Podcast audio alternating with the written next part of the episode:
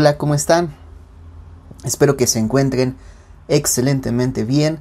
Como siempre, saludándolos yo, Vani. Este es un podcast semanal. Estén pendientes de todo el contenido, información y capacitación.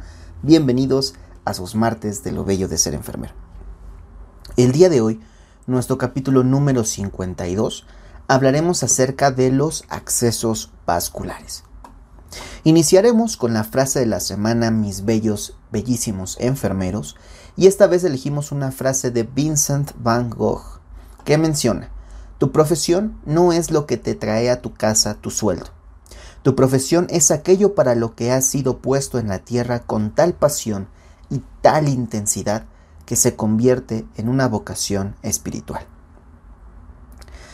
Antes de comenzar, les recordamos que se suscriban que le den like, manita arriba, que activen la campanita para que YouTube les avise cuando nosotros subimos un nuevo episodio del podcast. Vayan a seguirnos a Instagram, Facebook, TikTok y Twitter, donde pueden encontrar mucho más contenido de lo bello de ser enfermero y enterarse de nuestros webinars, que actualmente pueden cursar y obtener su constancia de asistencia. Para más información, los esperamos en nuestras redes sociales. ¿Vale? Entonces, pueden obtener... Eh, en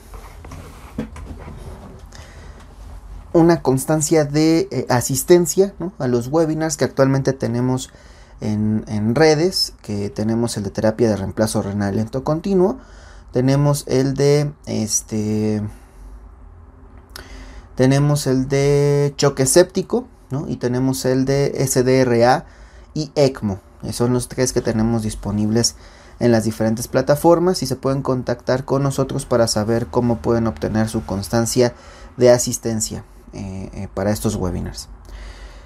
Como introducción, ya empezando de lleno con el tema del día de hoy, pues bueno, tenemos que los cuidados de enfermería en los accesos vasculares son esenciales desde el momento de la preparación de la piel, el momento de la punción y el mantenimiento del mismo acceso vascular, al utilizarlo para la administración de soluciones, medicamentos o transfusiones. Al mismo tiempo, para la obtención de mediciones hemodinámicas e incluso de muestras sanguíneas.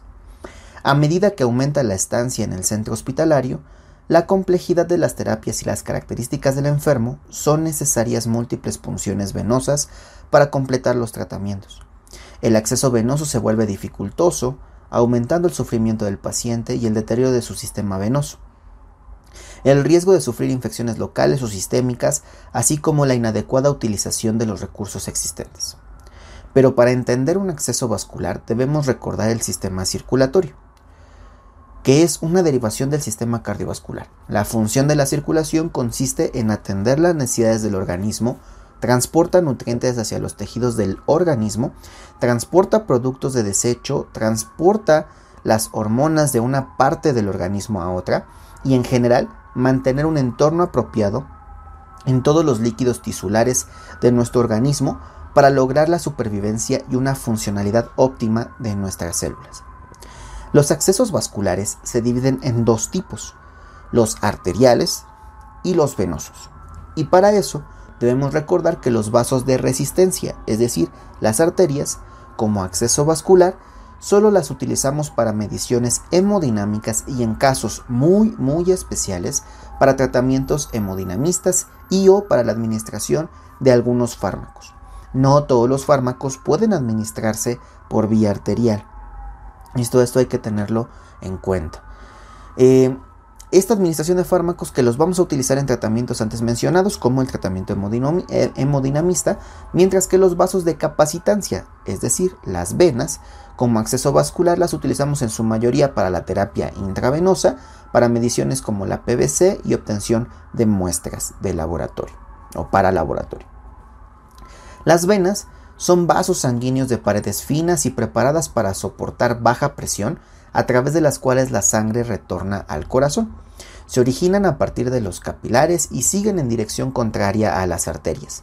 El diámetro de las venas varía entre 0.1 milímetros hasta algunos que son mayores a 20 milímetros. Las venas son de mayor volumen que las arterias.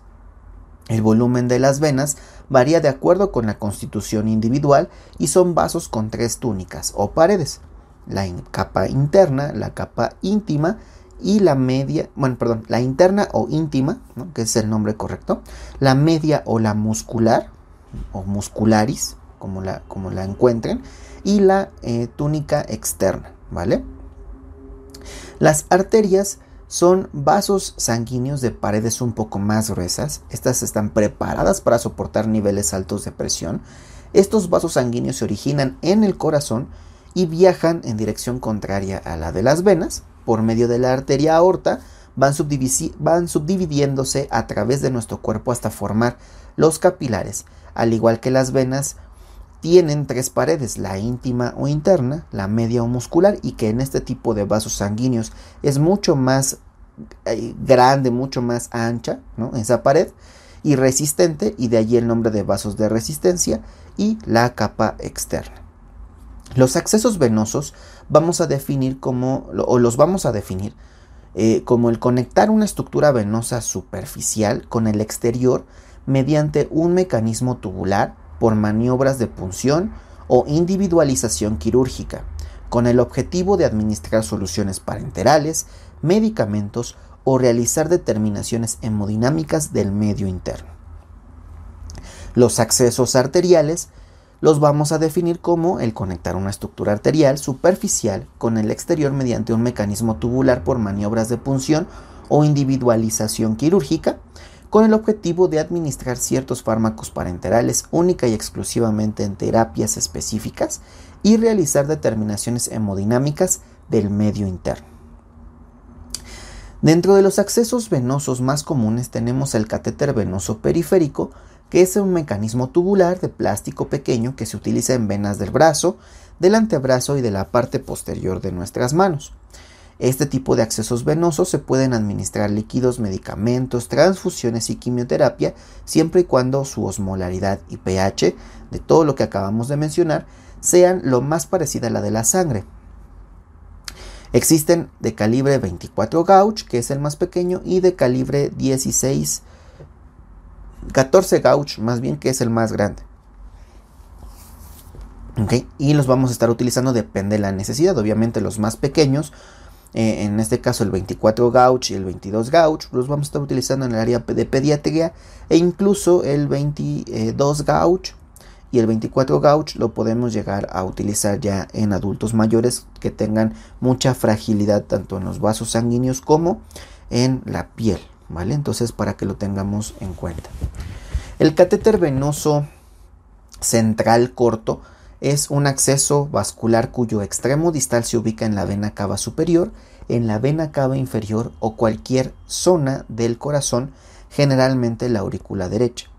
Puede tener uno, dos, tres o hasta cuatro lúmenes que se coloca en la yugular interna, en la subclavia o en la femoral, ya sea del lado derecho o izquierdo, en este tipo de acceso venoso se pueden administrar líquidos, medicamentos, transfusiones, quimioterapia y alimentación parenteral y la obtención de muestras sanguíneas, a diferencia del catéter venoso periférico que solamente lo vamos a utilizar para administración de diferentes eh, sustancias, ya dijimos líquidos o medicamentos, incluso transfusiones y quimioterapia, en el catéter venoso periférico no debemos de obtener muestras sanguíneas, es decir, ya colocado el catéter, no podemos hacer una succión ¿no? para ver que eh, podamos obtener una muestra sanguínea porque podemos colapsar la vena, ¿no? que es de bajo calibre en este, en este caso, y entonces echar a perder nuestro acceso venoso.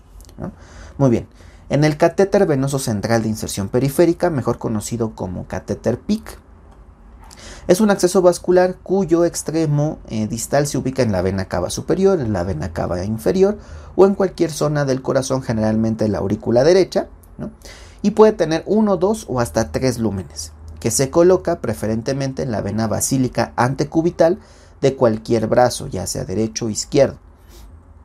Este tipo de acceso venoso lo podemos utilizar para la administración de grandes cantidades de líquidos, de medicamentos, de transfusiones, quimioterapia y alimentación parenteral, para la obtención de muestras sanguíneas y es un catéter que nos va a durar muchísimo tiempo funcional, siempre y cuando nosotros le demos los cuidados adecuados. Entonces, para que lo podamos tener en consideración. Otro acceso vascular es el famoso catéter puerto o de tambor. Que consiste en un reservorio que se conecta debajo de la piel, por lo general en una zona discreta del brazo o tórax, y que conecta el torrente sanguíneo a través de un catéter. Se utiliza en la gran mayoría de las ocasiones eh, en tratamiento de quimioterapéuticos. El, puerto está fabricado de titanio, polifulsona o de ambos y pues en el proceso de utilización de este catéter vamos a hacer una eh, asepsia antisepsia donde tengamos ubicado el puerto o el tambor ¿no? para que hagamos una punción y en ese momento donde se hace la punción eh, cutánea vamos a puncionar el tambor y se puede administrar el líquido continuamente sin la necesidad de que ese catéter esté expuesto ¿no? propiamente y tengamos más riesgos de infecciones. Otro catéter que tenemos eh, y que nos funciona como un acceso vascular pues es el famoso catéter de flotación o catéter Swangans.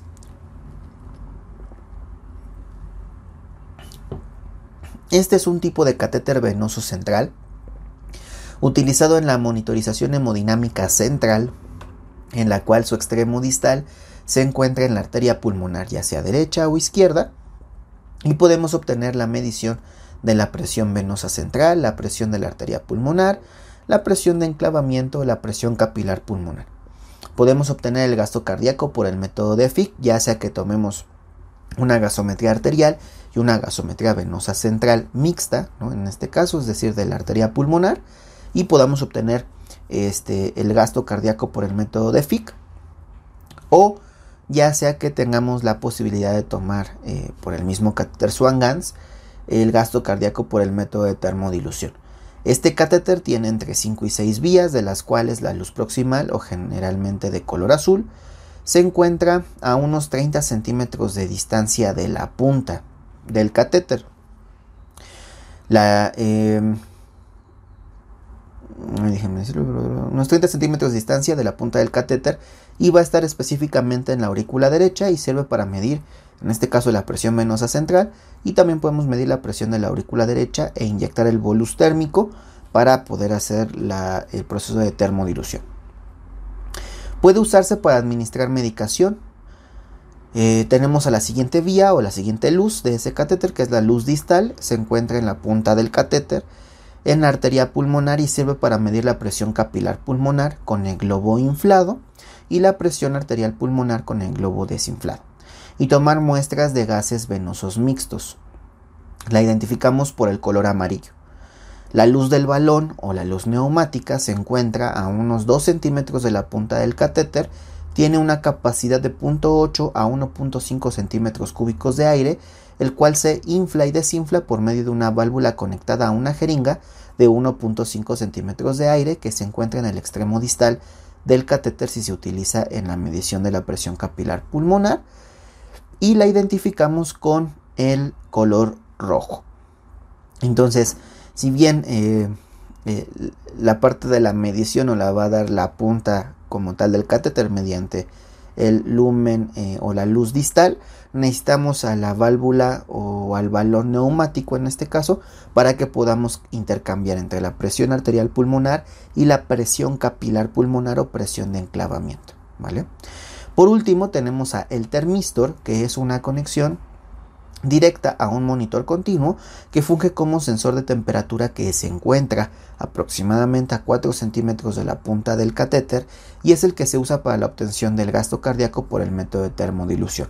Realmente es un sensor que mide temperatura y cuando nosotros inyectamos el bolus, eh, la temperatura pues obviamente de la solución está a temperatura ambiente un poquito abajo, 18 grados aproximadamente y entonces nosotros inyectamos nuestro bolus térmico que está frío y digamos que este método de termodilución eh, mide este eh, en, el tiempo pues cuánto tarda en calentarse ese bolus ¿no? en, a, la temperatura corporal normal y este y eso nos da por medio de unas fórmulas pues la parte del gasto cardíaco del paciente un ejemplo más de un acceso vascular es el catéter Majurcar que es un catéter de amplio calibre de 8 a 13.5 French. Eh, puede ser de extensión recta o curva, que se utiliza para hemodiálisis, aféresis e infusión, siempre y cuando sea bilumen y para monitorización de PVC e inyección de contraste de alta presión cuando es trilumen. Cada lumen tiene su propio clamp o pinza Robert, que es donde nosotros vamos a poder este, sellar ese, ese catéter y eh, cuenta con unas ranuras laterales únicas que permiten mejorar el flujo y evitar que se coagulen y haya eh, o se vean ocluidas por desechos. Entonces este catéter tiene un lumen de salida, un lumen de entrada y en algunos que sean trilúmenes tiene un lumen extra por el cual podemos infundir ya sea anticoagulante, alguna transfusión o este, algún medicamento extra que necesita el paciente cuando está en su terapia de hemodiálisis, ya sea convencional o terapia de reemplazo renal lento continuo. Eh, los accesos arteriales usualmente los utilizamos para la medición de la presión arterial sistémica mediante eh, una línea arterial. medimos la presión arterial sistémica de manera invasiva, usualmente al introducir un catéter 20 o 22 gauge por la arteria radial de cualquier miembro superior, o podemos utilizar este, los catéteres eh, centrales, pero obviamente haciendo la punción a nivel arterial y después conectándolo a los sensores adecuados y al monitor para poder obtener la medición de la presión eh, arterial sistémica, ¿vale? Pero usualmente pues tratamos de que eh, esto sea en las radiales para poder obtener estos valores en adultos, ¿no? En pediátricos pues es mucho más sencillo abordar la femoral. Eh, durante la inserción los cuidados principales de cualquier acceso pues son escoger el acceso correcto, obviamente, es el lugar correcto donde vamos a, a funcionar de acuerdo a las características clínicas y físicas de mi paciente y aparte del material que tengamos disponible y pues que sea eh, una punción correcta, ¿no? Venosa o arterial, pues tenemos que estar valorando esta situación. De acuerdo con la duración del tratamiento, también es importante valorarlo, o método diagnóstico que se vaya a realizar, los cuidados de la piel, en la asepsia antisepsia, el uso de antisépticos adecuados, algún tipo de tricotomía si fuera necesario, ¿no? en personas que son como muy velluditas, como por ejemplo en mi caso, este, entonces en teoría pues tendrían que hacernos una tricotomía primero para eliminar el vello y este eh, esta debe de ser o con tijeras o con una máquina recortadora recuerden que los rastrillos ya casi no los debemos de utilizar este y entonces hacer una punción para que después la fijación justo de ese catéter pues sea la adecuada con un tegaderm Y, no tengamos problemas. Eh, todo esto debe de realizarse con técnicas estériles y, asépticas para que mantengamos pues un ambiente limpio y lo más eh, lejano posible de gérmenes. Durante el mantenimiento, en el caso de los accesos venosos periféricos, se debe vigilar la permeabilidad del dispositivo, el sitio de inserción en busca de cambios en el color de la piel y en la temperatura, valorando la escala de Maddox o el índice de flebitis, depende de la que valoren en su institución. La vigilancia continua de los sistemas de infusión, que estos funcionen, que tengan la caducidad adecuada. Esto último, los equipos o sistemas, también las llaves de tres vías, los propios tapones que, utilicemos para nuestras llaves de tres vías o los clave o pulpitos, ya sea bilumen o trilumen pues entonces también debemos estar vigilando que cumplan con todas las características, es decir, que estén funcionales y además que eh, tengan la caducidad adecuada. Eh, eh, dependiendo pues lo que estemos utilizando en nuestras unidades. Vigilar el sitio de inserción del catéter venoso central, valorar que no haya sangrado o datos que refieran este, inflamación o infección, ¿no? No solamente del sitio de inserción, sino también a lo mejor de las suturas que se llegan a utilizar pues ver cómo están esas suturas, si ya está muy rojo o inflamado, pues reportar, ¿no? Para que se le pueda brindar ahí cuidados específicos a ese paciente. Eh, ¿Qué más? Este, lo mismo con el catéter PIC, utilizar apósitos transparentes semipermeables en los tres casos. Eh, siempre, ¿no? Eh, esperando que se vea pues el sitio de inserción o de punción pero si no porque pues también el, hecho de que tenga un pegamento continuo puede llegar a contaminar de cierta forma el catéter pues hay que estarlo eh, vigilando continuamente ¿no? este utilizar los apósitos eh, transparentes semipermeables con almohadilla de clorexidina cuando se tenga un tratamiento prolongado y evitar las infecciones, realizar curaciones cada 7 días con el antiséptico y técnica recomendada en cada una de sus instituciones y siempre sellar la curación con un apósito transparente semipermeable del tamaño adecuado para cada uno de los mismos. Asegurar la permeabilidad de cada lumen, ya sea con bolos continuos de solución salina al 0.9%, o si es un lumen que ya no es utilizado, es mejor anticoagularlo, pero todo esto debe realizarse con técnicas limpias o estériles según sea el caso. También debe de estar enterado sus compañeros de turno con los que van a cambiar, y los propios compañeros de tu turno, y también tu jefe de servicio para que sepa que ese, lumen no se está utilizando actualmente, pero que se queda sellado y permeabilizado, para que no tengamos pues propiamente problemas. ¿no? Eh, en retiro o en el retiro todo dependerá de, de, qué catéter sea, pero en los tres vamos a evaluar tres eh, factores importantes, ¿no? El primero pues es eh, el término del tratamiento, ¿no? Cuando ya terminó o sigue siendo necesario que tengamos un acceso venoso o ya no, pues entonces para retirarle ese acceso al, al, paciente, ¿no? Entre más tiempo tenga el acceso, pues más riesgo tenemos de que pueda llegar a presentar algún tipo de infección, ¿no? Una infección asociada a la atención de la salud por eh, este tratamiento endovenoso. El segundo es de signos clínicos de flebitis o infección, eh, que ya veamos específicamente que ese cáter venoso periférico tiene enrojecimiento, dolor, este, que se descaliente la zona, o incluso que por azares del destino no nos dimos cuenta, o cuando pasamos a valorarlo estaba bien, pero después cuando regresamos el paciente ya tiene la mano muy edematizada, eh, etcétera. Entonces, pues tenemos que valorar de nuevo nuestra escala de Maddox o el índice de flebitis y retirar la vía periférica avisando e informando a nuestros compañeros de medicina y a nuestros jefes de servicio por qué se está retirando esta vía y si requiere o no otra vía ese paciente. Y por último, este, el mal manejo del acceso, ¿no? Que puede generar disfunción.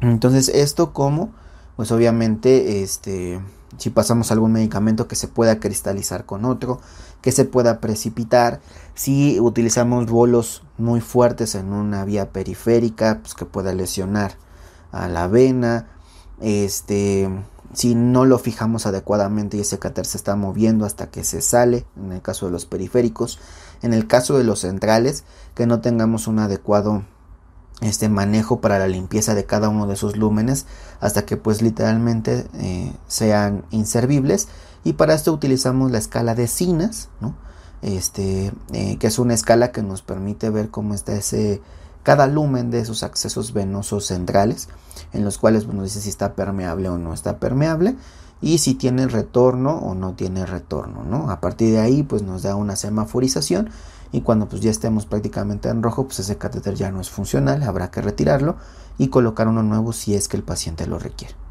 Entonces esos son cuidados de nosotros y debemos de estarlos valorando continuamente. Se recomienda realizar todo esto con técnicas estériles. El retiro, a eso me refiero. Se recomienda que el retiro de los catéteres centrales se pueda cultivar la punta, ya sea el PIC o el catéter venoso central corto poder cultivar la, punta del mismo para, para poder intervenir de manera oportuna en el paciente y evitar complicaciones de algún proceso infeccioso. Sobre todo cuando ya tengamos más de 72 horas con ese catéter venoso central, este, pues lo ideal sí sería cultivar la punta para que eh, podamos identificar si el paciente por ahí tiene algunos eh, microorganismos que este, pues no le están generando eh, ahorita problemas, pero que sí lo puede llegar a hacer, ¿no? Entonces, poder prevenir estas situaciones. Estos son aproximadamente algunos de los muchos cuidados que nosotros vamos a realizar en nuestros accesos vasculares. Eh, siempre recuerden hacer sus curaciones de la mejor manera posible y hacer sus fijaciones de la manera correcta para evitar que los pacientes terminen sin un catéter venoso periférico, ¿no? sin un catéter venoso central. O sin una línea arterial, ¿no? Que, involucra pues que tengamos ahí otro tipo de procesos más complicados. Em, pues creo que sería la información de nuestro episodio de esta semana, la recomendación de la semana, la recomendación de la semana. En esta ocasión la recomendación de la semana es una guía de recomendaciones eh, que realizaron Ruth Torres Muñoz, Lourdes Marín Navarro y Juan Carlos Gallego Sánchez y tiene por título Cuidados de enfermería en los accesos vasculares. Está relacionado pues, con el tema que vimos el día de hoy. Es una guía de 60 páginas que se realizó en el año 2018 para brindar recomendaciones de buenas prácticas en el cuidado de los accesos vasculares más comunes utilizados por el personal de salud. Para realizar distintos tipos de terapias, les dejo el link en la descripción de nuestro episodio, ya sea en YouTube o en cualquier otra plataforma. Si se van a la descripción del episodio, ahí podrán encontrar el link y los redirigirá a este, pues esta guía de recomendaciones de buenas prácticas. Eh, hasta aquí el episodio del día de hoy. Sigan con nosotros en las plataformas de podcast más escuchadas: Spotify, Google Podcast, Apple Podcast, Web Browser, Amazon Music, iHeartRadio, YouTube y otras aplicaciones que sean de su agrado y de su gusto. Si quieren que hable de un tema en específico, pueden mandarme mensaje en redes sociales: Instagram, Facebook, TikTok y Twitter. Como lo voy a ser enfermero, allí sí nos pueden encontrar y lo más pronto posible tocamos ese tema o respondemos sus dudas y aclaraciones. Y el siguiente episodio, el número 53, hablaremos acerca de las reacciones psicológicas a la discapacidad. Espero que estén muy bien, que se la pasen excelentemente bien esta semana. Esto es Palabra de Nightingale. Gracias y hasta la próxima.